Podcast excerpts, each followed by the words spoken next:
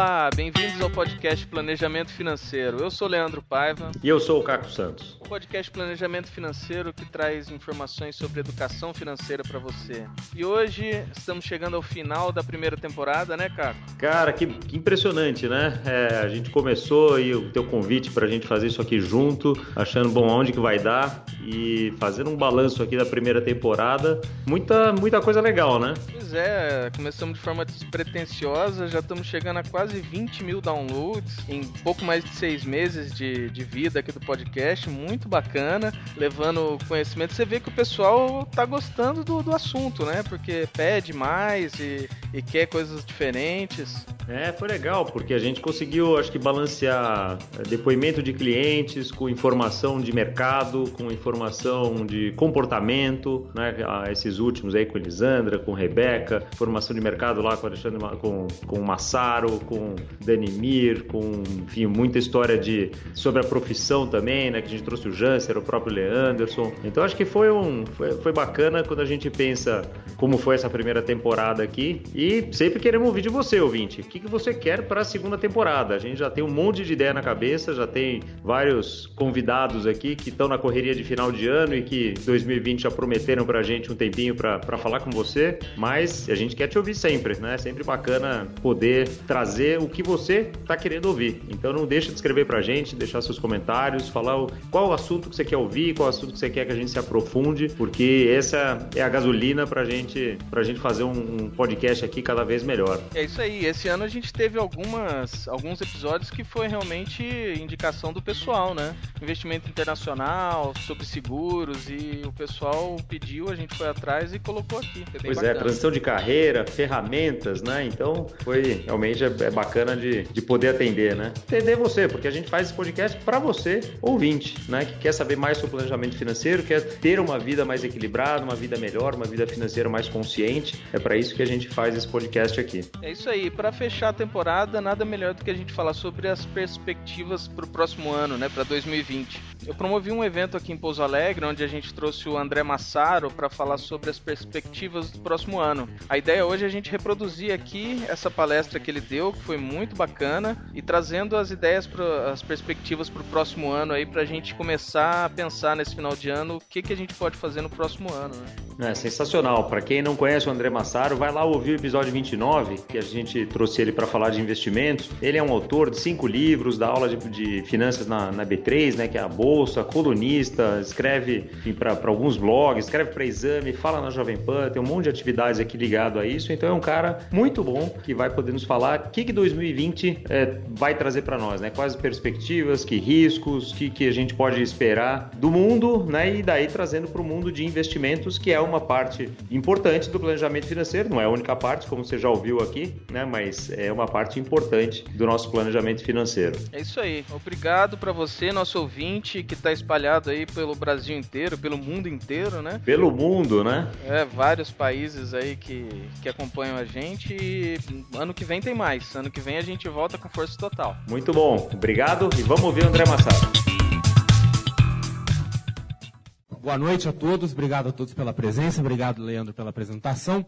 E vamos lá, eu queria então passar algumas informações logísticas para vocês, para a gente saber mais ou menos do que, que a gente vai falar e o que, que a gente pode esperar. Tá? Então, isso aqui é uma palestra sobre perspectivas econômicas, como está escrito aqui. Só que assim, quando a gente fala de perspectivas econômicas, geralmente não é uma coisa muito sensata, ou pelo menos não é uma coisa que faça muito sentido a gente falar de, de cenários econômicos e perspectivas econômicas num nível muito amplo. Porque eu posso sair falando um monte de coisas para vocês assim do tipo, olha, o PIB vai subir, a União Europeia vai se desintegrar e um monte de coisas que provavelmente não vão ter nenhum impacto direto na vida de vocês. E o outro lado da moeda é que quando as pessoas, né, quando palestrantes, professores, ou sejam lá o que for, vão falar sobre economia, se eles não optam por esse cenário geral, acabam falando de segmentos específicos. Então, muitas vezes é o perspectivas econômicas e e o segmento agrícola e o segmento de varejo, seja lá o que for. No meu caso, eu boto esse viés para o segmento financeiro por duas razões. A primeira razão é porque eu venho do segmento financeiro. Quer dizer, eu sou um representante aí da, da, da turma que genericamente se chama de mercado financeiro. E segundo, porque eu imagino que muitos de vocês, ou talvez todos vocês, estão aqui, entre outros motivos, porque têm uma preocupação especificamente voltada para gestão financeira,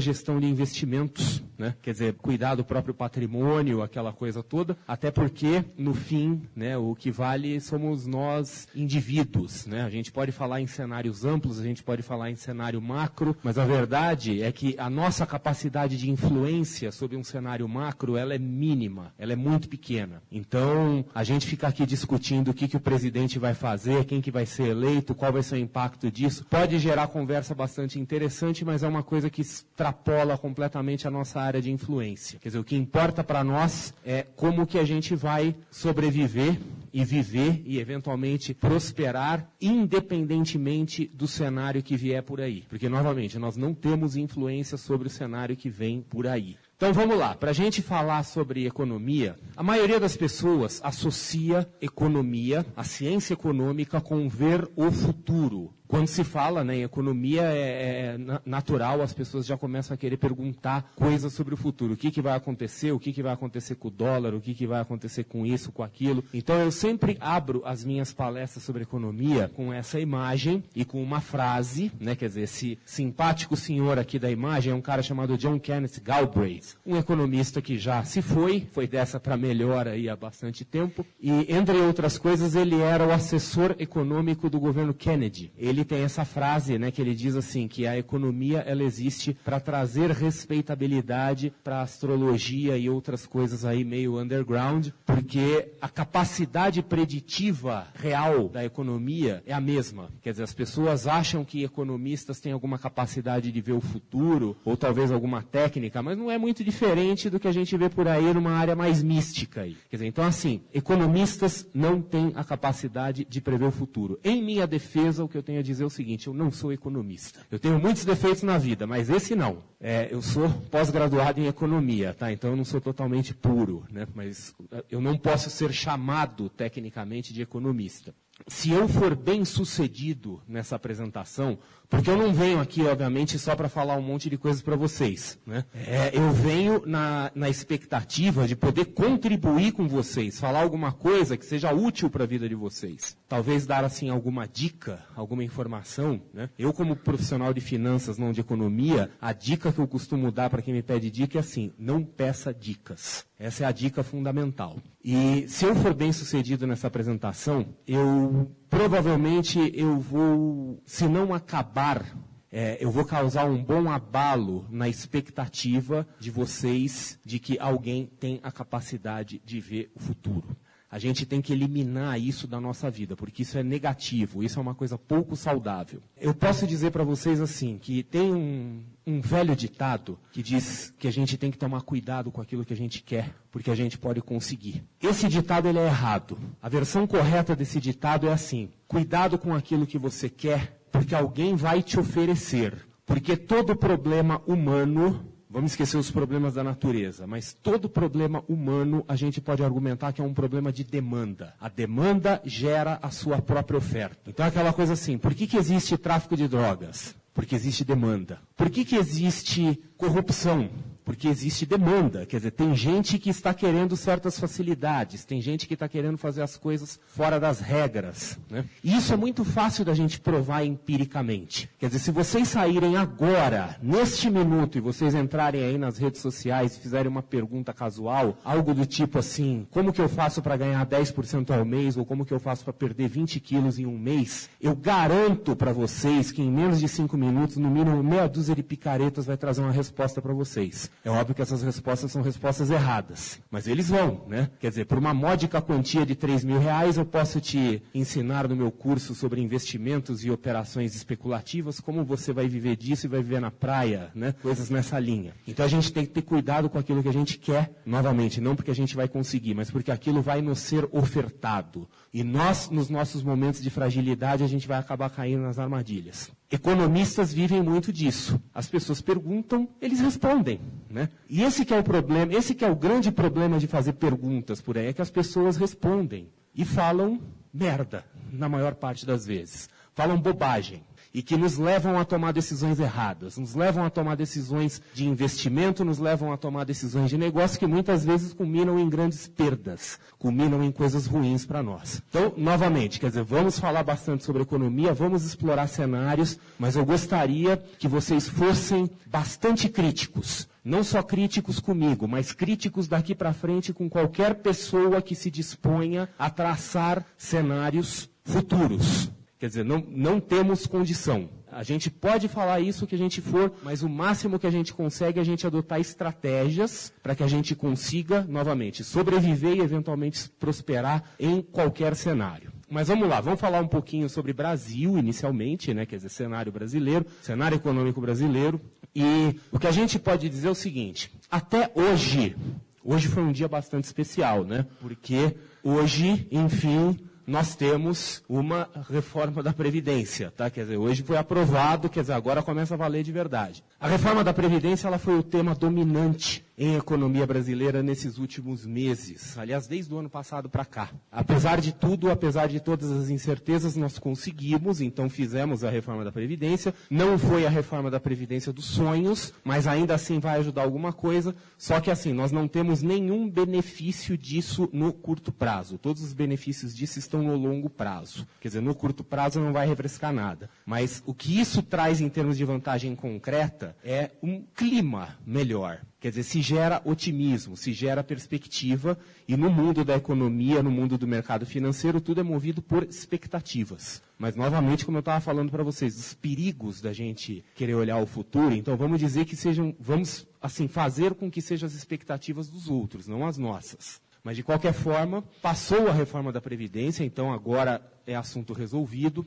E eu poderia dizer, talvez de uma forma até um pouco jocosa, que aquilo que mais se esperava do governo atual já foi cumprido. Quer dizer, óbvio que tem ainda outras coisas pela frente, reforma administrativa, reforma fiscal, coisas que podem ter grande impacto, inclusive impacto imediato na economia, mas assim, o grande elefante na sala era esse aí. E talvez assim, exceto pelos apoiadores mais fanáticos do governo, todos os outros né? Sempre lembrando que o nosso atual presidente, ele foi eleito não por pessoas que gostavam dele, mas por pessoas que não gostavam do oponente dele. E a gente nunca pode perder isso de perspectiva, salvo algumas né, uma certa minoria. Mas enfim, esse pessoal, né, daqui para frente já não tem mais grandes expectativas. Quer dizer, isso aqui já foi mais do que era esperado. E isso, de fato, está se revertendo num cenário positivo, mas novamente, ainda que esse positivo esteja mais no campo da expectativa do que propriamente no campo da realidade. Nós estamos vivendo uma situação um pouco estranha, que todos, todos aqui já devem ter notado em algum momento, que assim, a gente vê o mercado financeiro bombando, a gente vê a bolsa de valores em níveis recordes, a gente já começa a falar em alguns investimentos em alguns setores, mas ao mesmo tempo a gente está vendo lojas fechando e desemprego ainda em níveis excessivamente altos. Então a gente está combinando nesse momento uma realidade extremamente dura, mas com uma expectativa, né? quer dizer, a proverbial luz no fim do túnel. Então vamos lá. Daqui para frente eu vou fazer uma pequena pausa nas questões econômicas e eu vou começar a falar um pouco de mercado financeiro, quer dizer, tentar dar uma visão do mercado financeiro porque assim, tem um, um, outro ditado, né, já falei de um, já vou trazer outro agora, que diz que quando tudo que a gente tem na mão é um martelo, todo problema para nós é um prego. Então nós tendemos a ver os problemas da vida, a gente tende a ver as coisas que nos desafiam com aquela caixinha de ferramentas que a gente tem. Quer dizer, a gente enxerga com um modelo mental que é mais confortável para nós. No meu caso, como novamente, como eu venho de mercado financeiro, eu tendo a enxergar as coisas do mundo como finanças e mais que isso, eu consigo explicar qualquer coisa em finanças simplesmente falando sobre taxa de juros. Então, falando sobre taxa de juros, eu consigo definir, eu consigo explicar o que aconteceu e, eventualmente, o que vai acontecer. Então, vamos lá. Eu estava falando para vocês do futuro. Tá? Eu evito fazer inserções especulativas no futuro, quer dizer, evito fazer grandes chutes aí, mas ocasionalmente eu faço e ocasionalmente eu acerto. Então, por exemplo, uma coisa que eu tenho, né, que, que para mim foi uma espécie de vitória pessoal, é a questão do atual nível das taxas de juros brasileiras. Aqueles que tiverem curiosidade de ver conteúdos meus aí nas mídias sociais, em vídeo, podem ver assim, há oito anos atrás eu falando assim, a Selic vai a cinco. Eu erro muito, mas essa eu acertei. E eu tinha o argumento. O argumento era válido naquela época e ele continua sendo válido hoje. E, e, a, e a argumentação ela é uma argumentação muito simples, como vocês vão ver. Isso que está aqui atrás de mim é simplesmente um gráfico da taxa Selic. Tá? Então a gente vê o comportamento da taxa. Esse gráfico ele vem desde 1998 até hoje. O que, que a gente pode observar? Desculpa, 98 não, 2002. 98 não coube, porque em 98 a taxa Selic estava acima de 45% ao ano. Para aqueles que lembram, para aqueles que eram vivos nessa época, 1998 foi quando teve a crise da Rússia. Até então, até 1998, a gente tinha uma paridade cambial de um para um. Um real era um dólar. Em 1998, por conta disso, o governo, Banco Central, soltou o dólar, nós estamos ali para 3 para 1, né? e a taxa de juros nossa foi acima, em torno de 45, 48% ao ano. Dali para frente, ela começou a cair gradativamente. Essa escala do gráfico que vocês estão vendo começa em 2002, com uma Selic a 25%. Só para refrescar a memória de vocês, 2002, início do primeiro mandato do governo Lula, quer dizer, um grande insegurança no mercado, as pessoas assim extremamente inseguras com aquilo que o governo poderia fazer, e o governo acalmou bastante o mercado, até a famosa carta do nosso então presidente aos agentes financeiros econômicos se comprometendo a não tomar medidas radicais, a não bagunçar o cenário. Quer dizer, isso foi extremamente positivo. Por conta disso, é, o otimismo voltou. Nós tivemos um período econômico muito bom, não por mérito do governo, porque o mundo todo cresceu nessa época. Eu já falei dois ditados para vocês, agora eu vou soltar um terceiro. E esse terceiro ditado ele diz o seguinte: que as grandes ondas no mar levantam todos os barcos, e não só alguns. Então, nesse período, quer dizer, não é que o Brasil entrou numa rota econômica mirabolante, o mundo entrou. Quer dizer, no começo do século XXI, países como a China, a Índia, tiraram milhões de pessoas da pobreza. Aqui também se tirou milhões de pessoas da pobreza, mas não foi mérito do governo. Ia acontecer de qualquer jeito, porque as grandes ondas levantam todos os barcos ao mesmo tempo. A confiança voltou ao mercado, a taxa começou a cair. E foi caindo, caindo, caindo gradativamente, até que ela chegou ao seu nível mínimo em 2012. Talvez alguns de vocês lembrem disso. E foi mais ou menos nessa época que eu comecei a me arriscar com algumas profecias. Que ali eu falava, ó, o nível de acomodação da taxa é 5. 2012, a gente ainda estava no governo Dilma, que já começou a ser um governo de linha mais intervencionista, começou a mexer de forma mais agressiva na economia, e essa queda de taxa de juros aconteceu de uma forma mais agressiva. O mercado não estava maduro para isso. O que, que aconteceu? Taxa de juros caiu, a inflação voltou a acelerar. O governo teve que jogar a taxa para cima correndo de novo. Fomos a 4,25, a 14,25. Depois disso, a taxa de juros voltou a cair. Aí já não era mais gestão Temer, já era, é, desculpa, não era gestão Dilma, era gestão Temer. E aí a equipe econômica que assumiu adotou uma postura bastante conservadora e ficou bastante tempo sem baixar a taxa de juros, mesmo com a inflação caindo. Quer dizer, só agora recentemente que a gente começou a ter uma queda maior de taxa de juros. Estamos, neste momento, com uma taxa Selic, a nossa taxa básica de 5%, é, com algumas expectativas. Como que a gente enxerga, ou como que a gente tenta enxergar qual a movimentação da taxa de juros no futuro? Uma das possibilidades é isso aqui que está na tela. Isso se chama, eu sei que isso pode não significar nada para quem não é iniciado na magia negra das finanças, mas isso se chama estrutura termo da taxa de juros. Né? Usa-se, inclusive aqui no Brasil, em português, o jargão em inglês yield curve. É, o mercado financeiro ele, ele tem muitos anglicismos. Né? As pessoas que são muito puristas da língua portuguesa não, não, se adaptam bem no mercado financeiro. Mas hoje, por exemplo, isso aqui que vocês estão vendo na tela foi é de ontem. Isso é de ontem. Isso é a curva de juros brasileira. É a curva de juros montada com os dados dos títulos públicos brasileiros. Como vocês podem observar, ela está para cima.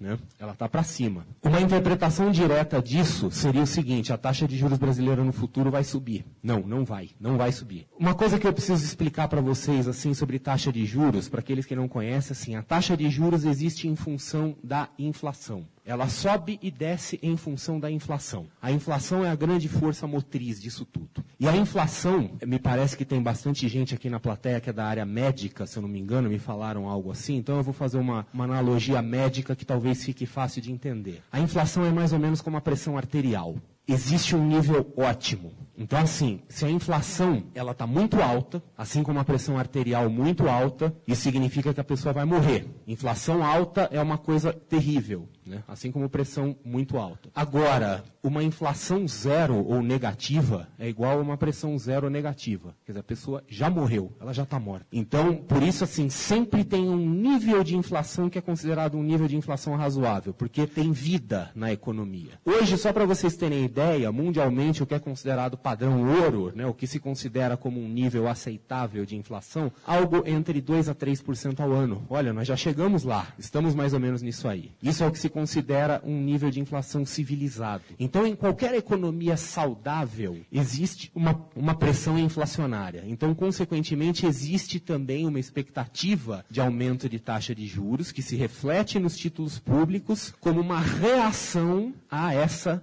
pressão inflacionária. Eu sei que isso pode ter ficado um pouco obscuro para vocês, mas a explicação simples é o seguinte: se tudo estiver bem, essa curva vai estar tá apontando para cima. E isso não necessariamente significa que as taxas de juros vão subir. Eu não sei aqui quem acompanha noticiários econômicos e ouve no jornal, ouve na televisão. Às vezes a gente ouve coisas, a gente não pode não entender aquilo, mas a gente ouve. Então talvez alguns tenham ouvido falar assim da inversão da curva de juros nos Estados Unidos. Não sei se isso, se algum de vocês ouviu falar sobre isso em algum momento. Eu tenho né, nessa tela, por exemplo, eu tenho o gráfico da, da curva de juros dos Estados Unidos, que vocês podem ver que ela está flat, ela está reta, ela está começando a subir agora. A taxa de juros brasileira até uns 3, 4 anos atrás estava desse jeito, ela estava invertida. Quando a gente vê invertida, a interpretação imediata é a taxa de juros vai cair. Na verdade, não necessariamente. Uma taxa, uma curva de juros invertida, ela indica que há uma expectativa de recessão. Então, o que eu quero chamar a atenção de vocês, que se a gente for ver os juros futuros brasileiros nesse momento, através da curva de juros ou através dos relatórios publicados pelo Banco Central. O Banco Central tem um relatório que eles publicam toda semana, não sei se alguém já ouviu falar, chamado Relatório Focus. Esse nome é familiar para alguém aqui? Relatório Focus do Banco Central? É um relatório que é feito com vários agentes do mercado financeiro que botam as suas, entre aspas, apostas sobre o que vai acontecer com juros, com dólar, etc.,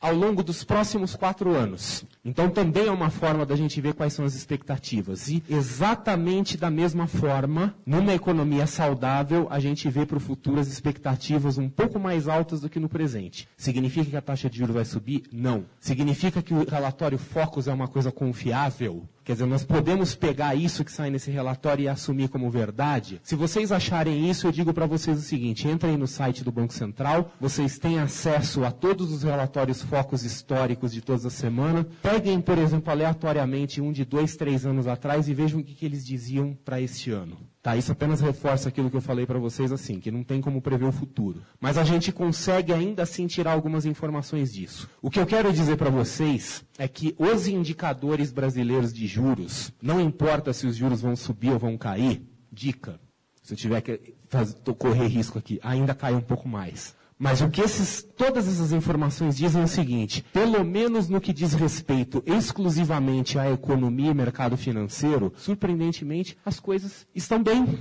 estão bem. O cenário está se pintando de forma positiva. Não tem mais aquele cenário negro, aquela coisa assim, olha, está tudo bagunçado. Óbvio, está tudo bagunçado, mas já esteve bem pior. As perspectivas do mercado financeiro estão apontando para uma coisa positiva, né? Quer dizer, a inflação, ela está controlada, mas ela existe, então nós temos pressão arterial na economia, a nossa taxa de juros está em níveis bastante interessantes. Inclusive, eu queria mostrar para vocês um pouco o que, que é a taxa de juros que se pratica em outros lugares do mundo, especialmente economias desenvolvidas. Se vocês olharem do lado esquerdo, estão economias desenvolvidas, do lado direito estão economias em desenvolvimento. Eu não quis ser excessivamente sacana ao fazer esse gráfico e eu excluí da, das economias, do lado direito das economias em desenvolvimento aquelas economias que estão se desintegrando, tipo Argentina, Venezuela e companhia, né? que estão lá com taxas de dois dígitos. Mas eu quero que vocês observem o seguinte: hoje com exceção honrosa aí dos Estados Unidos, que está com uma taxa de juros um pouquinho mais alta, mas caindo, uma taxa de juros típica de economia desenvolvida é algo na faixa de 1% ao ano, meio por cento ao ano,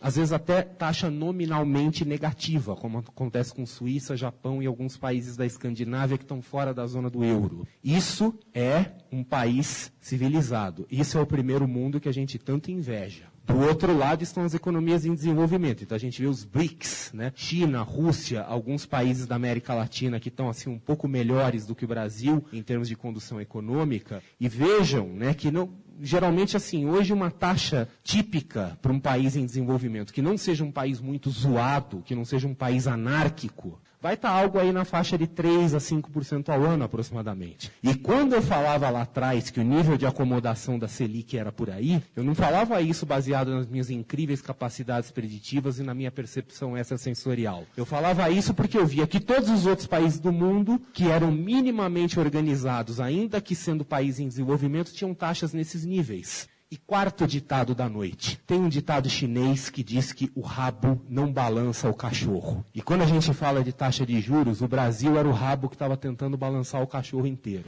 Então, assim, não pode haver um cenário em que o mundo todo está errado e só a gente está certo. Quer dizer, ou a gente se enquadrava ao resto do mundo, ou a gente se enquadrava ao resto do mundo. Quer dizer, o, a, a, gente estava numa situação estranha no Brasil, porque a gente tinha uma taxa de juros de Venezuela sem ser a Venezuela. Eu sei que o Brasil é, é, é uma puta zona, isso não é novidade para ninguém. Mas assim, nós nunca estivemos nem perto da situação de, de desintegração social e econômica que alguns outros países estão por aí. A gente não é a Coreia do Norte, a gente não é o Irã, Quer dizer, existe um limite na nossa bagunça. No entanto, nós tínhamos taxa de juros de Irã, de Venezuela, de Coreia do Norte. Então, quando a gente está numa situação dessa, de duas uma, ou a nossa taxa de juros se enquadra em níveis de países similares, ou seja, ela vem para baixo, ou acontece o oposto disso. O país se move em direção à taxa de juros. Esse seria o cenário Brasil virando caos, que felizmente não aconteceu e vamos torcer para que não aconteça. Né? Mas, enfim, hoje nós nos enquadramos. Então, a gente está com uma taxa de juros similar à de países em desenvolvimento, como nós, China, Rússia, que também está um pouquinho acima disso, mas está ah, por ali. Né? Então, vamos dizer assim, que o argumento técnico para a gente dizer que a taxa está no nível correto eu não preciso entrar aqui com grandes modelos matemáticos nem nada disso, mas é só dizer assim, olha o que está acontecendo no resto do mundo. E novamente, a gente existe um limite para as nossas jabuticabas, né? Existe um limite para as coisas que a gente é diferente de todo mundo. Às vezes a gente tem que se enquadrar. Então a gente chegou agora, 5%, a gente pode dizer que nós estamos no nível de acomodação. Talvez com uma pequena oscilação aí, quer dizer, dificilmente vai cair daqui muito mais que isso, a não ser que o Brasil vire a Suíça. Eu não tenho expectativa de ver isso, pelo menos ainda nesta encarnação. Ou a gente vai para o caminho inverso e volta tudo para cima. Mas dificilmente vai voltar para cima naquela situação anterior, em que assim a gente não entrou numa guerra civil, mas ainda assim a taxa de juros vai a 20%. Isso eu arriscaria dizer que não vai acontecer nunca mais. Né? Então é aquela coisa assim. Vamos agora falar um pouco sobre investimentos e gestão do nosso patrimônio. Nós brasileiros nós somos educados ao longo de anos e gerações a ganhar grana na moleza da renda fixa, a investir em títulos públicos, em bancos, em fundos e etc e ganhar dinheiro. Em nenhum lugar do mundo se consegue isso. O Brasil é o único lugar do mundo se vocês forem para os Estados Unidos, para a Europa e tentarem ganhar dinheiro investindo em renda fixa, investindo em títulos do governo, no máximo, no máximo, com muita sorte, vocês vão proteger o dinheiro da inflação. Aqui no Brasil, não. Aqui, neste momento ainda, a gente consegue 3, 4% acima da inflação, muitas vezes. Isso provavelmente vai acabar em algum momento. Tá? Mas, assim, o Brasil é o único país do mundo. Nós temos uma cultura de renda fixa e essa cultura pode estar chegando no seu final. A era de renda fixa né, pode estar chegando no fim e o brasileiro vai ser forçado ao risco. Isso é uma das ironias, né, uma das coisas irônicas da, da, da taxa de juros, porque juros baixos é excelente para a economia, porque gera atividade econômica, gera incentivo a negócios, a criação de empregos e por aí vai. Só que para o investidor é ruim. Quem é investidor está está numa posição antagônica. O investidor ele tem a ganhar mais com o caos do que com as coisas positivas. Nós queremos, não, não tem como ter desenvolvimento econômico com taxa de juros alta. A gente não vai ver isso de novo. Então nós temos que pensar de que lado que a gente quer ficar. Quer dizer, eu quero ser um investidor que vai ganhar dinheiro desse jeito, mas aí eu tenho que me contentar com uma economia bagunçada, ou eu vou me render, né? Quer dizer, vou torcer pelo bem da economia, mas aí eu sei que eu como investidor eu vou ter que adotar outras posturas, eu vou ter que rever o meu entendimento sobre risco e eu vou ter que rever as minhas expectativas. Provavelmente é isso que vai acontecer. Quer dizer, acabou o negócio de ganhar dinheiro fácil. Infelizmente, eu não estou falando isso para vocês assim no tipo, ó, oh, tô enfiando o dedo na ferida. Eu também, como indivíduo, adoraria ganhar dinheiro fácil. Não vai rolar. O lado positivo, né? Quem sabe a gente consegue um bom desenvolvimento do mercado de capitais. Economias desenvolvidas têm mercados de capitais desenvolvidos, todos.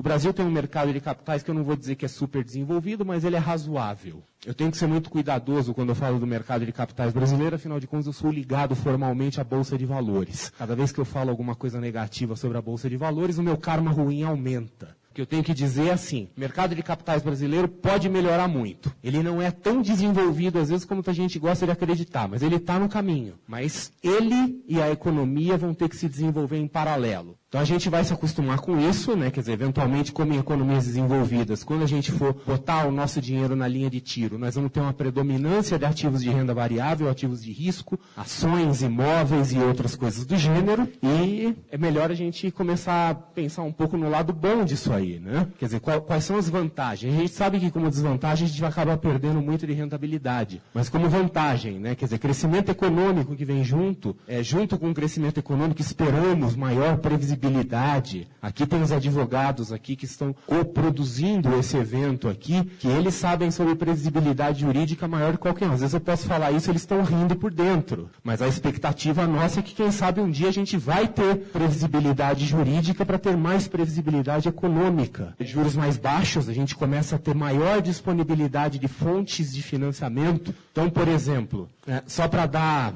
uma, um parâmetro numérico. Tá? Uma empresa que paga 6% de dividendos em relação ao seu valor de mercado em qualquer lugar do mundo, nos Estados Unidos, na Europa, no Japão, é compra. É para comprar. Um analista financeiro vai dizer, é para comprar agora. Aqui no Brasil, uma empresa que paga 6% ao ano de lucros em relação ao seu valor de mercado das suas ações, agora que está conseguindo pagar um pouco mais do que aquilo que paga um título público com risco zero. Imagina como é que isso funcionava quando a gente tinha o governo pagando 15% de juros com risco zero. Então, por isso que o mercado de capitais brasileiro nunca cresceu. Por isso que a comunidade empresarial brasileira sempre foi essa coisa meio tosca. Porque a gente não tinha recurso fluindo para a economia. Agora a expectativa é que comece a ter. Então vamos lá. Aqui é o momento, então, né, que eu, eu já falei aquilo que eu queria falar sobre o mercado financeiro. Então, o que o mercado financeiro pinta hoje é positivo. Alguns ainda podem argumentar, falar, olha, o mercado financeiro está completamente descolado da realidade, mas de qualquer forma, assim, normalmente o mercado financeiro antecipa aquilo que vai acontecer. Então, se a gente olhar apenas para o mercado financeiro, o cenário é positivo. Novamente ressaltando que positivo pode significar coisas diferentes. Para um investidor, para aquela pessoa que vive de renda, o positivo pode não ser positivo para ela, porque esse positivo significa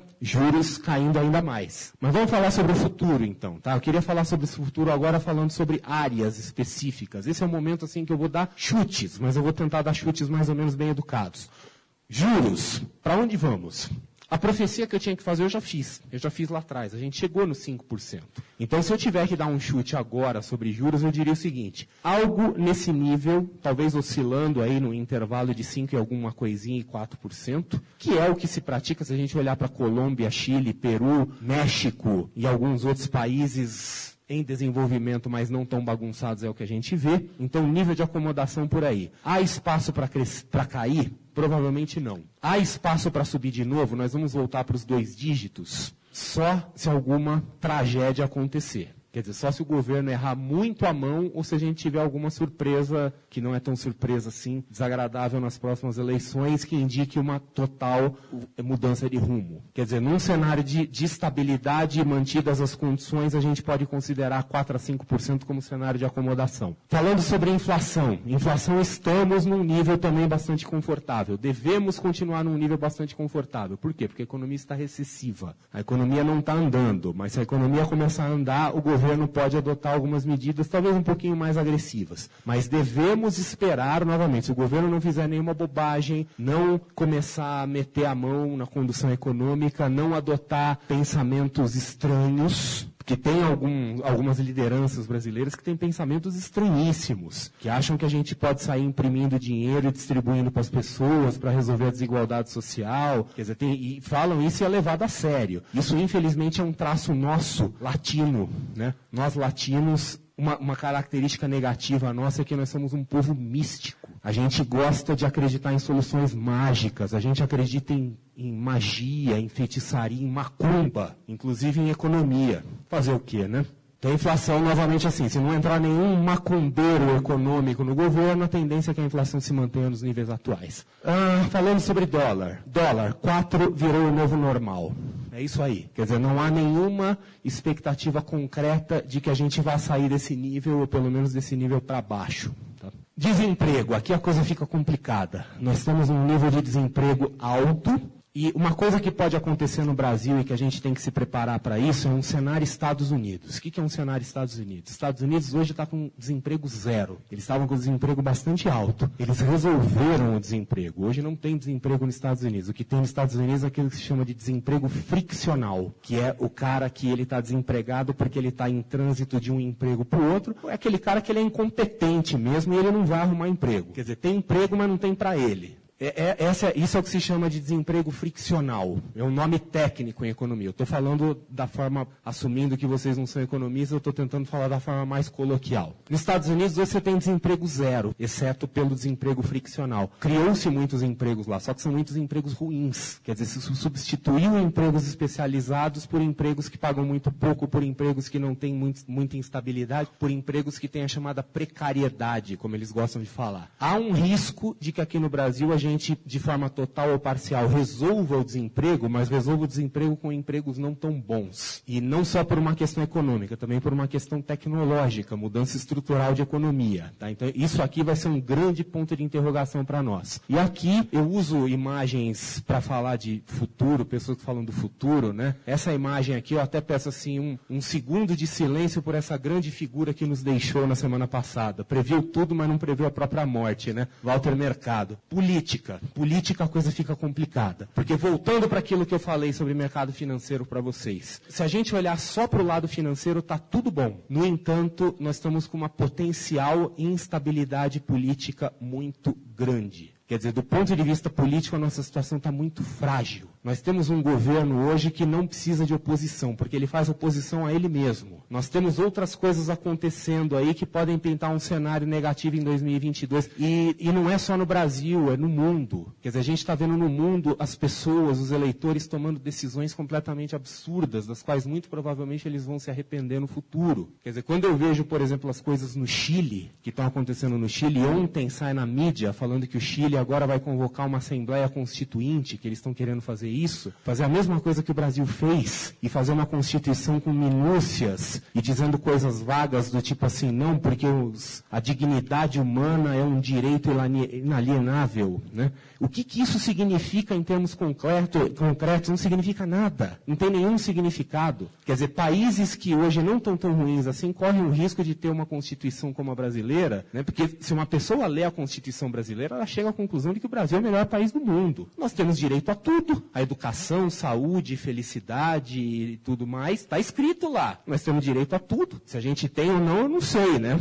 Mas está escrito. Então, muitos países podem acabar indo nessa linha populista, né? De novo, pegar a, é a, é a insistência latina de acreditar em magia, né? Então, assim, nós estamos com... Isso aqui é um grande problema. Quer dizer, dependendo do que acontecer no campo político, tudo aquilo que a gente está vendo de positivo no mercado financeiro pode eventualmente voltar para trás. Aí a coisa fica um pouco complicada. É, para finalizar, deixa eu ver aqui, estamos aqui já né, bastante avançados aqui chegando no final. Eu gosto de terminar as palestras assim, ah, com algumas frases talvez motivacionais, não sei, né, ou desmotivacionais, dependendo do contexto. Eu tenho um problema muito sério porque, assim, como eu faço palestras de economia, de finanças, aquela coisa, raramente eu trago boas notícias. Hoje, inclusive, para os meus padrões, eu estou trazendo boas notícias. Estou falando que, ó, vendo tudo pelo lado financeiro, tá bom. Quer dizer, se não houver nada ruim no, no, campo político, a gente pode seguir com os nossos planos de investimento, com os nossos planos de empreender. Quer dizer, o cenário está favorável. É que nós temos um grande elemento de incerteza.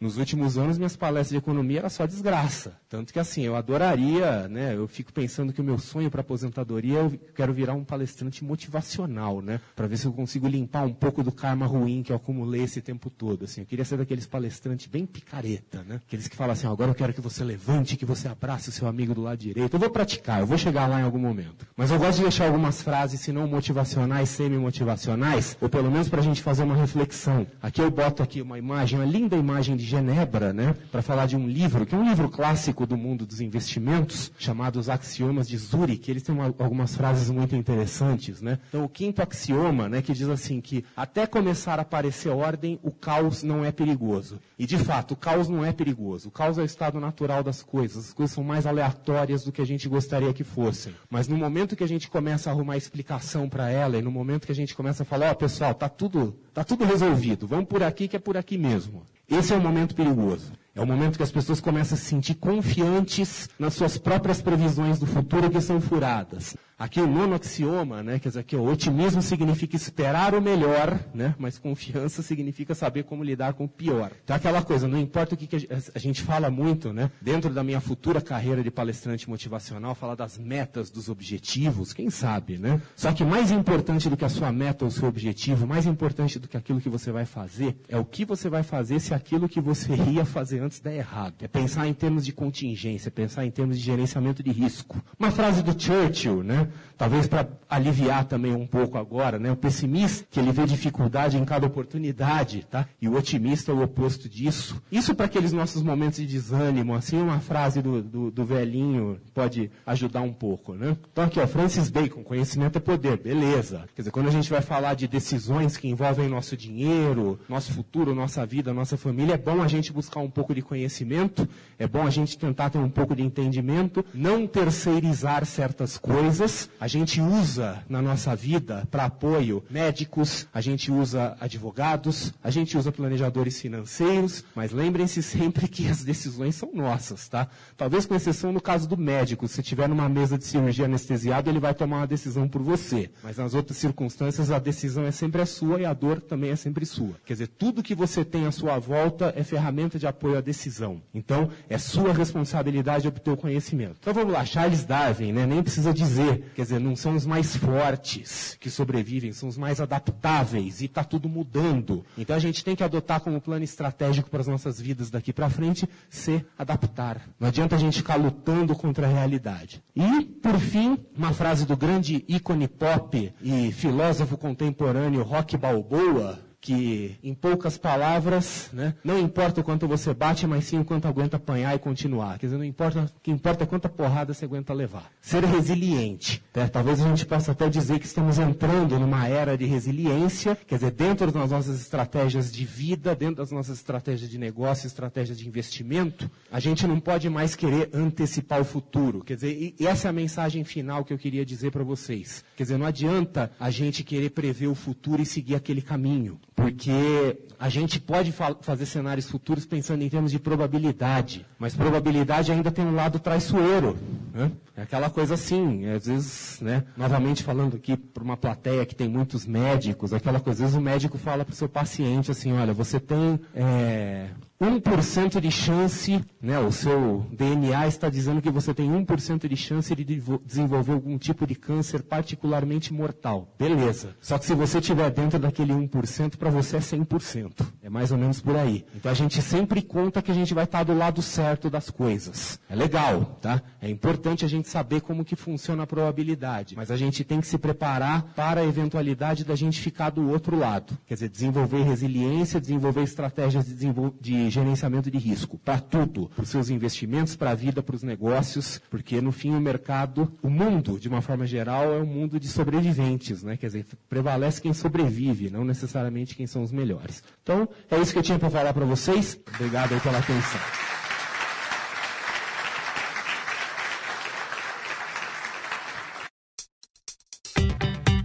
Bom, pessoal, é isso aí. Ouviram daí do André Massaro o que, que podemos esperar para 2020? Agora só podemos desejar para você boas festas, que você aproveite aí o final do ano para ficar com seus amigos, com a sua família, celebrar tudo de bom que aconteceu nesse ano de 2019. A gente tem muito para celebrar aqui também, né, Leandro? Isso aí. E, e vamos fazer muito mais em 2020. Boas festas, bom ano novo e até o ano que vem. Curtam bastante, curtam com responsabilidade e ano que vem a gente se encontra de novo. Um grande abraço.